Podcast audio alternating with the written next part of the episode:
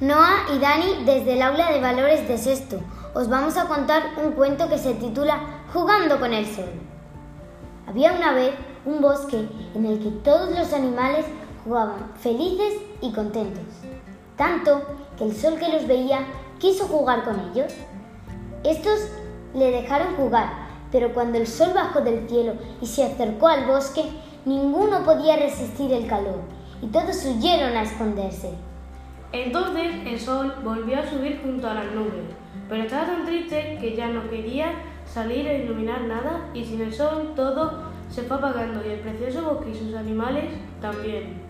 Los animales, sabiendo la causa que apenaba el sol, se reunieron a pensar que, en formas de, de alegrarle, hasta que alguien propuso jugar con él de noche, cuando ya no queme y así evitar sus rayos, y así lo hicieron.